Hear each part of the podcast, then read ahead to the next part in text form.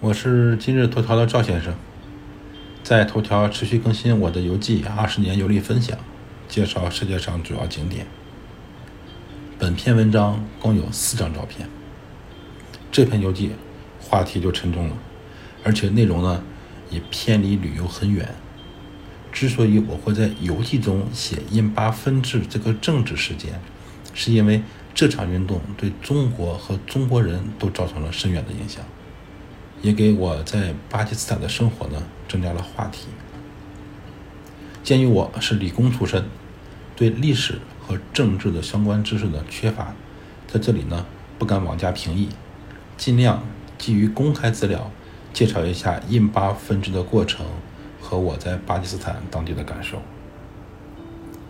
印度和巴基斯坦原来是一个国家，位于亚洲南部，长期为英国殖民地。一九四七年八月，大英帝国统治下的英属印度解体。由于当时分治条件只涉及现在的印度和巴基斯坦两国划分问题，汉语称之为“印巴分治”。我先列出时间线，简单说一下流程。嗯，这是一个流水账啊，这个听起来呢也是比较枯燥的。十六世纪。欧洲资本主义开始入侵印度。一五零六年，葡萄牙殖民者争渡了果阿这个地方，就是在现在印度西南岸地区，包括邻近的安格迪法岛。安格迪法岛。一六零零年，英国殖民者成立印度公司，在印度从事商业剥削，并逐步在印度的沿海建立了一些据点。一七五七年，发生了印度与英国在普拉西的一场大战，印度战败，逐步沦为英国的殖民地。一八四九年呢，英国的殖民者就占领了全部整个印度。一八五七年，印度爆发了著名的、历时近两年的全民反英大起义。印度反英国殖民统治一直没有中断。印度民族运动领袖。在印度呢，被称为圣雄。一九二零年，倡导对英国殖民不合作，是甘地提出的不合作。接着，印度国大党通过了甘地的不合作运动方案。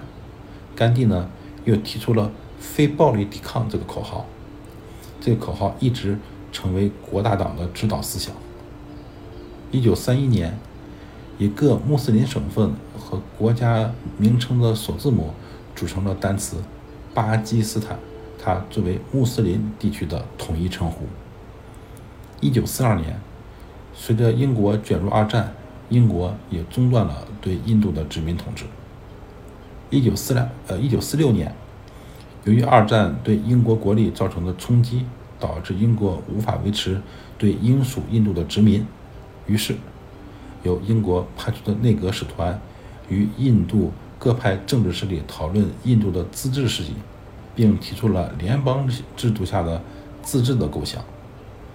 一九四七年，蒙巴顿与穆斯林领袖真纳多次会晤会晤后呢，由于无法获得支持，他只能放弃建立统一的印度的计划，并成功需求了甘地对分治的支持。一九四七年六月四日。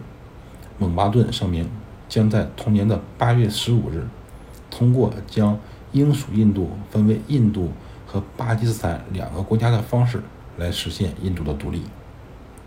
大家要记住蒙巴顿这个名字啊，蒙巴顿这个名字，这个名字还是比较讨厌的。大英帝国这个搅屎棍也没少给我国添乱，总想着让别的国家乱，没想到最后自身难保。这是题外话。一九四七年八月，印巴正式分治。八月十四日，巴基斯坦宣告独立，成为英联邦的自治领。它领土包括东巴基斯坦和西巴基斯坦两部分。大家可以翻看我之前的游记啊。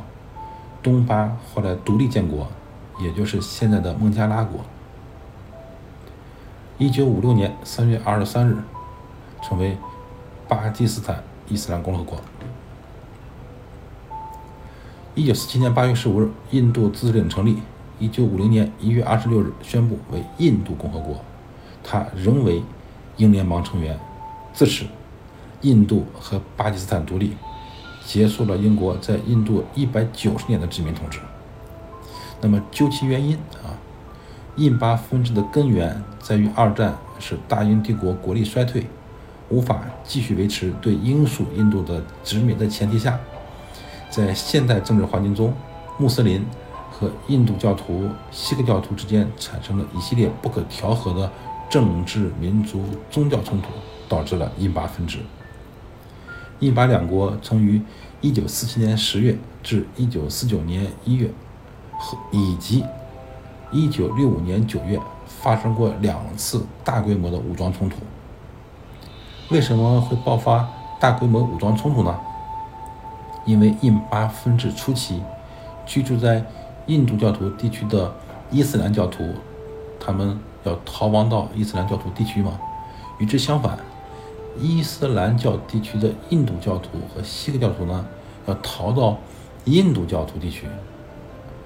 一这个，因为这个这个这个逃亡过程中啊，有不少都是强制迁移，很多人沦为了难民。短时间内，大规模人口流动引发了大混乱，特别是在旁遮普地区，两个教徒之间发生了难以计数的冲突和暴动、屠杀以及报复。根据理查·西蒙兹的研究，即使是最保守的估计，也有至少五十万人在冲突中丧生。一千两百万人无家可归，而这时这个两者之间产生的不信任和憎恶啊，对之后印巴关系都产生了影响。两国领导人也曾多次举行会议，确认应该遵照该邦人民的意愿加以解决，但由于印度坚持克什米尔是印度联邦不可分割的一部分，所以至今仍是悬案，没有解决。除了印巴分治初期的两场印巴战争，第三次印巴战争影响更大。第三次第三次印巴战争发生在1971年11月，印度在巴基斯坦内部矛盾激化的情况下出兵东巴基斯坦，并且支持东巴独立。本次战争呢，就直接导致了孟加拉国脱离了巴基斯坦独立。最后补充一点经常被忽略的问题啊。印巴分治条款没有谈及英属印度管理下的西兰和缅甸分治的问题。缅甸于1948年1月4日独立，西兰于1948年2月4日独立。因为印巴分治，印巴两国成为宿敌，不断在政治、经济、军事领域争夺更大的话语权。1974年，印度进行了核试验。巴基斯坦也与其对抗，在一九九八年进行了核试验。当年，全世界的教媒体呢，都聚焦这个次大陆的两个国家，其中一个关注点就是巴基斯坦核武器的来源。赵先生，二零二二年十二月七日。